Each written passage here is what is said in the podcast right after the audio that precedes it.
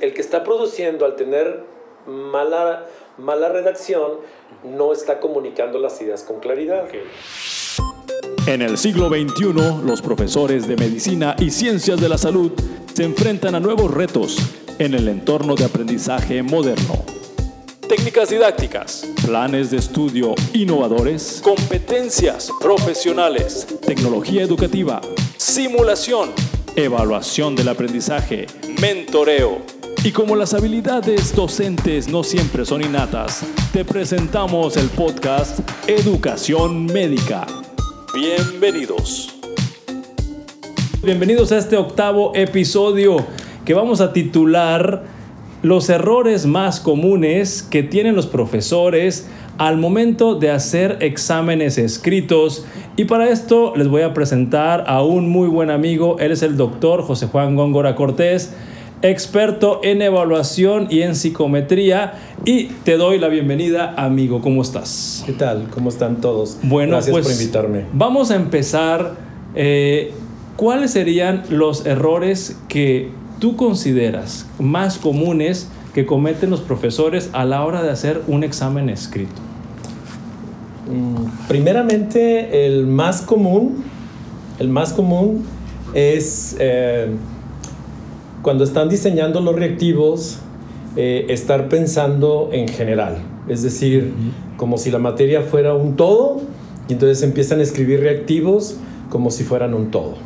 Ok. Es decir, no tienen, no tienen un mapa inicial de trabajo, Ujú. no tienen lo que nosotros llamamos una tabla de especificaciones, donde esté muy claro cuál es el tema, cuál es el subtema, incluso cuál es el objetivo de evaluación de ese caso particular. Entonces, ¿tú, tú quieres decir que de alguna manera el profesor cuando quiere hacer un examen escrito se pone a, pues, voy a decirlo así, a lo loco, a hacer preguntas a lo loco, desordenadamente? En general, creo que esa es una de las eh, más eh, comunes eh, causas de que los profesores diseñen exámenes complicados, es Ajá. decir, con problemas, que eh, están improvisando.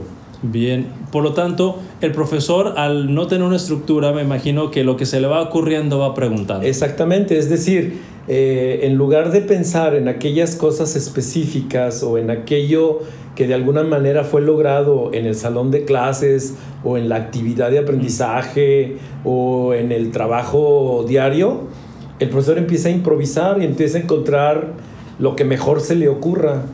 Entonces, al tomar como base lo que mejor se me ocurre, eh, puedo atinarle a alguna cosa específica que incluso los alumnos puede que ni siquiera hayan tocado ni, ni en la clase, ni afuera de la clase y ni en los materiales que se le presentaron. Y yo, yo me imagino que cuando un profesor, como dices tú, que está improvisando y de acuerdo a lo que se le viene eh, como lluvia de ideas, empieza a elaborar preguntas, deben quedar exámenes cargados hacia un tema más que a otro. Y, y deja tú, no solamente es cargados hacia un tema, sino pueden estar sesgados hacia ciertas cosas de habilidades, de palabras, de contenido mismo de- de- del reactivo que haga que esto se complique más allá de lo común. Déjame te platico algo muy rápido. Estás escuchando Educación Médica. Yo recuerdo un profesor que tuve en la, en la carrera que era el día del examen parcial o final, no recuerdo si era cuál, cuál de los dos era, y un día llegó a la clase, sí, 10 minutos tarde, y, y- con- con- como presionado comenzó a escribir en el pizarrón este, tres problemas, ¿sí? Escribió tres problemas, los improvisó mentalmente eh, y los dejó ahí como tarea, ¿sí? Eran tres problemas de la materia que nosotros estábamos llevando, no eran de otra cosa, pero ¿qué sucedió? Que después de cuatro horas de estar metidos en el examen, ¿sí? Porque eran procedimientos los que habría que hacer. Después de cuatro horas, todo el grupo nos habíamos dado cuenta que no tenían solución los problemas, ¿sí? Entonces el profesor- torturó durante cuatro horas. Cuatro horas. Y, y a las cuatro horas ya todos de alguna manera teníamos la sensación los buenos estudiantes, los medianos y los malitos estudiantes, ya teníamos la sensación de que esos problemas no tenían solución. Entonces el maestro llega a la, a la hora número 5 y nos dice, ¿cómo que no han terminado el examen? ¿Sí? Y nos dice, pero si estaba bien fácil el examen, a ver, miren, aquí está ahí. Y se echó el primero y no tenía solución. Se echó el segundo, tampoco tenía solución. Y al echarse el tercero, ni siquiera se podía plantear el problema. ¿Qué pasó ahí? Que el profesor al improvisar tocó puntos, ¿sí?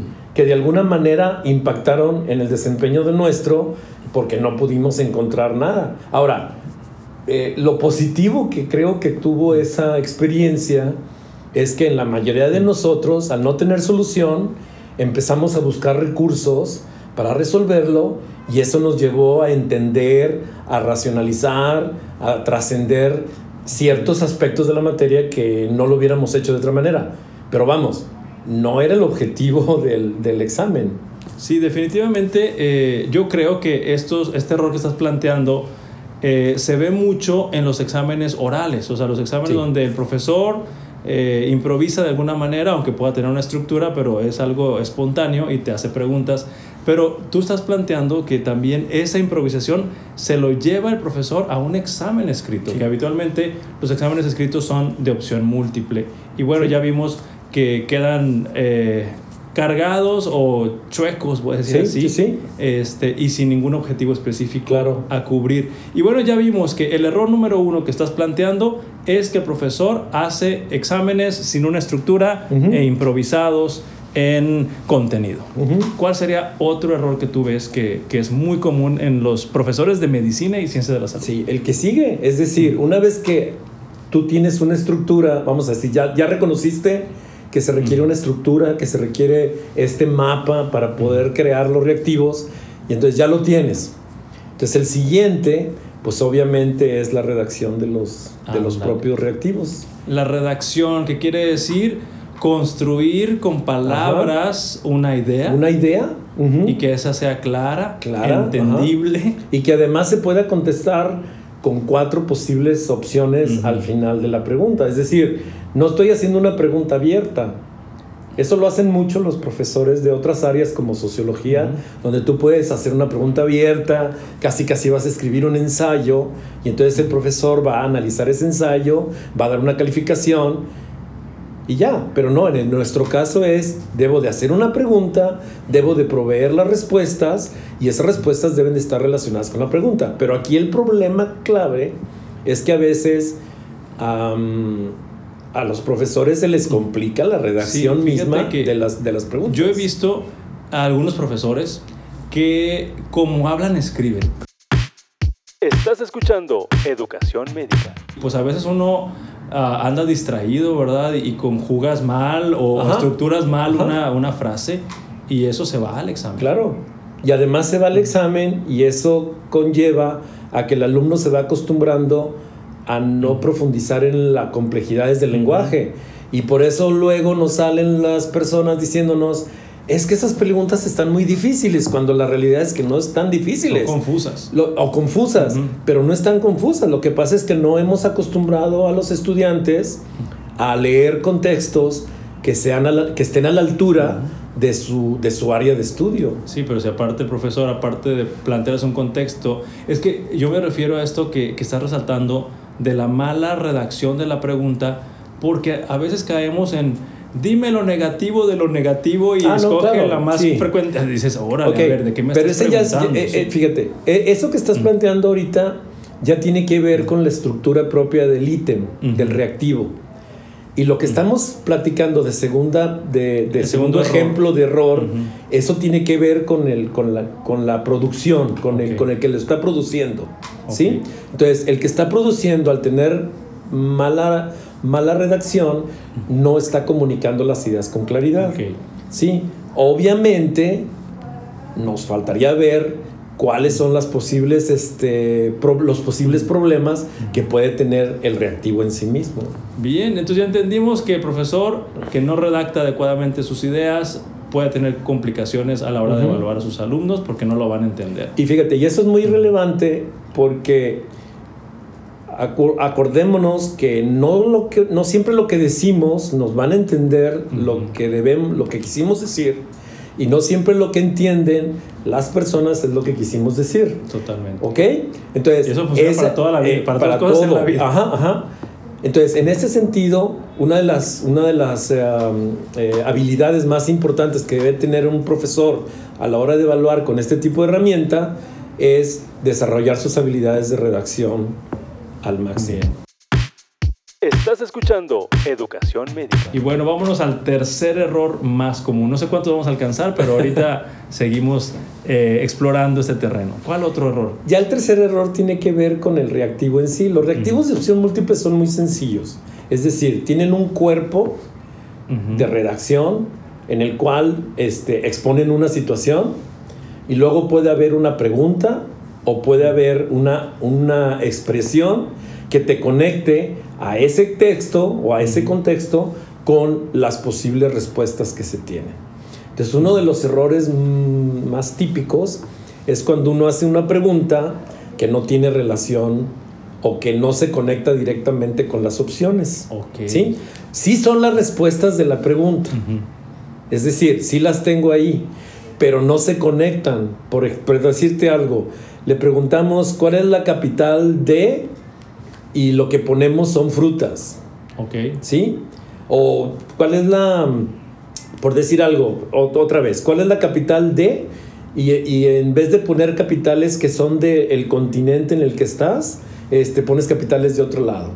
Entonces dice uno, no estoy conectando con claridad el texto que estoy eh, desarrollando en la pregunta con las respuestas. ¿sí?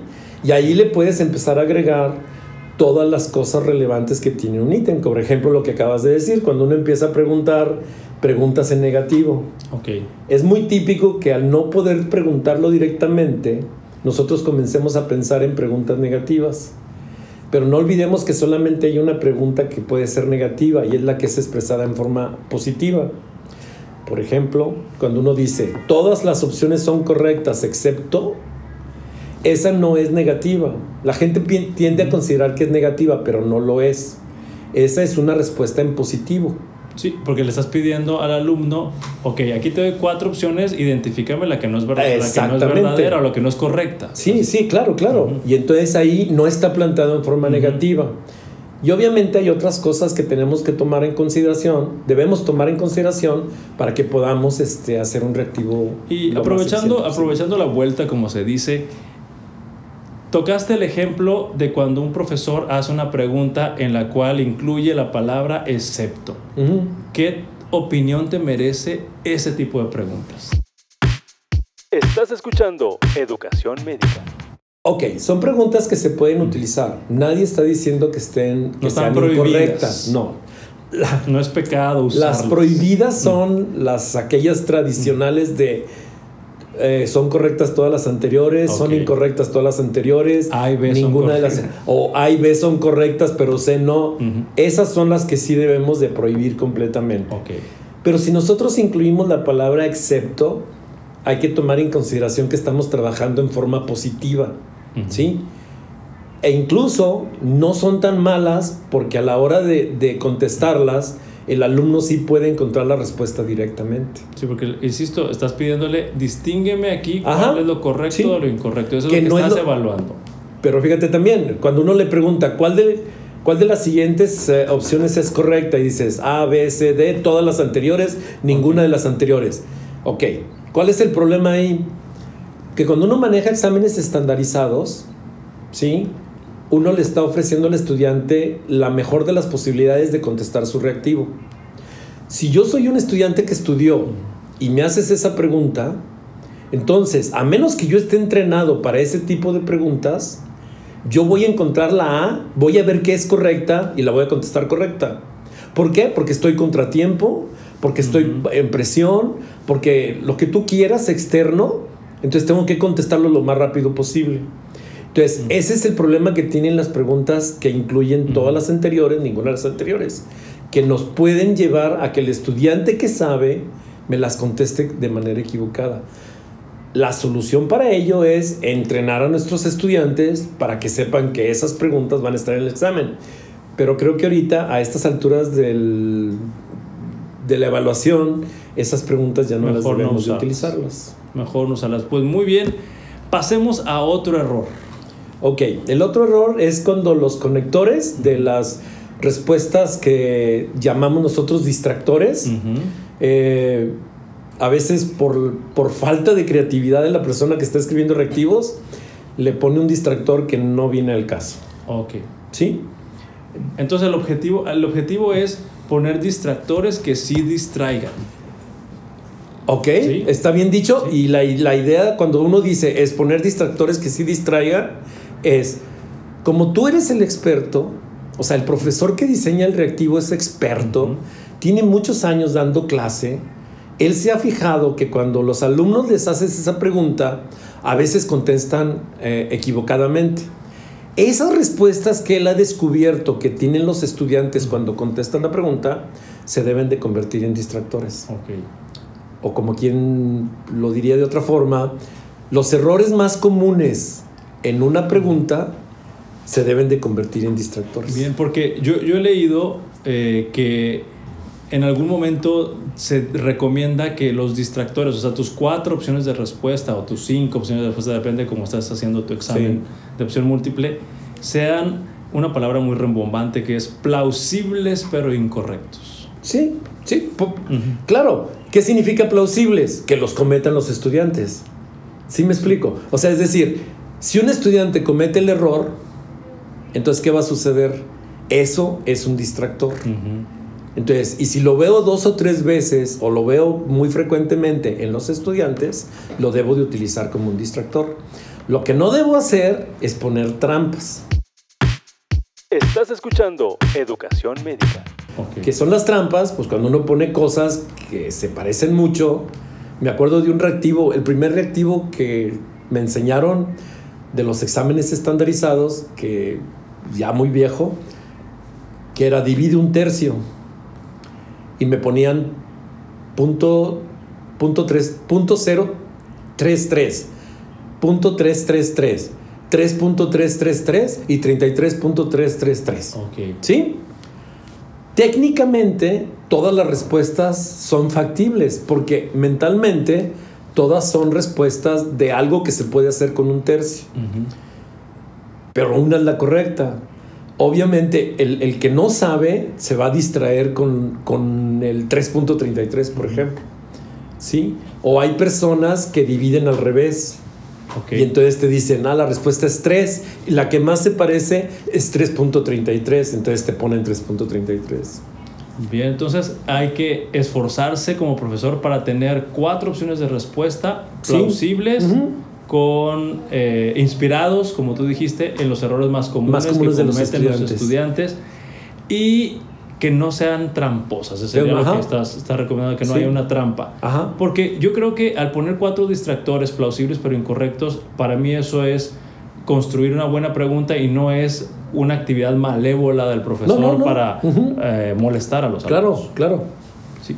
Y bueno, ¿qué opinas de eh, esos distractores que, que de repente los profesores se les quita la creatividad y te ponen tres distractores este, que tienen que ver con la situación y de repente ponen uno disparatado? A la. O sea, en esos casos lo que hay que decirle al profesor es, prefiero que me haga un reactivo de tres opciones a que me haga un reactivo de cuatro con una opción tramposa. ¿Sí? Por ejemplo, hace en, el semestre pasado me llegó un reactivo. No me acuerdo el reactivo, pero el reactivo solamente era arriba, abajo, en medio. ¿Dónde está el movimiento del hueso? Ya no me acuerdo, pero la respuesta era arriba, abajo, en medio. No había otra respuesta. No hay otro distractor. No hay, no lo ¿Sí? hay. Entonces, en ese caso, ¿qué va a hacer el profesor? Me va a decir arriba, abajo, en medio, derecha. Pero se va a ver artificialmente incluida la palabra derecha. O una de dos. O es la correcta o es un distractor tonto. Sí. Entonces, en ese tipo de casos, cuando las preguntas son de, esa, de ese nivel, lo que hay que preferir es que me, me- me deje el reactivo Con tres. con tres, re- con tres respuestas. Bien, pues muy bien recibida tu recomendación. Y para terminar, ¿qué otro, otro error comúnmente este, observas que ocurre con los profesores al hacer exámenes? Ok, eh, la, la que me llama mucho la atención y que lo he visto incluso en profesores con muchos años de hacer reactivos es hacen una pregunta y la respuesta más larga es la correcta. Ah, ok. El tamaño de las opciones de respuesta. Es decir, le ponen tanta atención a la respuesta correcta que es la más, la, la más bonita de todas. Bien. Y al hacer los distractores, como no les, obviamente no es fácil, para decir mentiras no es fácil, o para crear cosas erróneas no es sencillo. Entonces batallan mucho para poner este, respuestas del mismo calibre que la otra, pero que sean incorrectas. Pues muy bien, entonces la recomendación es inspirarnos, concentrarnos y que las preguntas, bueno, las opciones de respuesta Sean- tengan la misma extensión de palabras o el mismo tamaño. Ajá. O una cosa muy importante, la extensión de la respuesta depende del, del nivel de la pregunta. Bien. Si tú pones una respuesta que es muy larga, lo más seguro es que algo hiciste eh, de manera deficiente en el texto del problema. Por eso te quedó la respuesta muy larga. ¿Sí? En cambio, si tú le piensas bien, a lo mejor la puedes acortar incluyendo ciertas cosas arriba, en, el, en el contexto de la pregunta. Pues yo te agradezco mucho esta, esta información y yo sé que podemos hablar horas y horas de este tema. Y bueno, para los profesores, los profesores que quieran más información, los invitamos a que nos sigan a través de los podcasts que estamos haciendo con la intención de que tengas eh, entrenamiento, que compartas eh, también con nosotros, así como nosotros compartimos con ustedes las experiencias que tenemos en la educación médica y de todas las carreras de ciencia de la salud. Muchas gracias Gracias. y nos vemos en el próximo episodio. Gracias por escucharnos. También puedes seguirnos a través de redes sociales como Facebook, buscándonos como Educación Médica MX y en Instagram como Educación-Médica MX.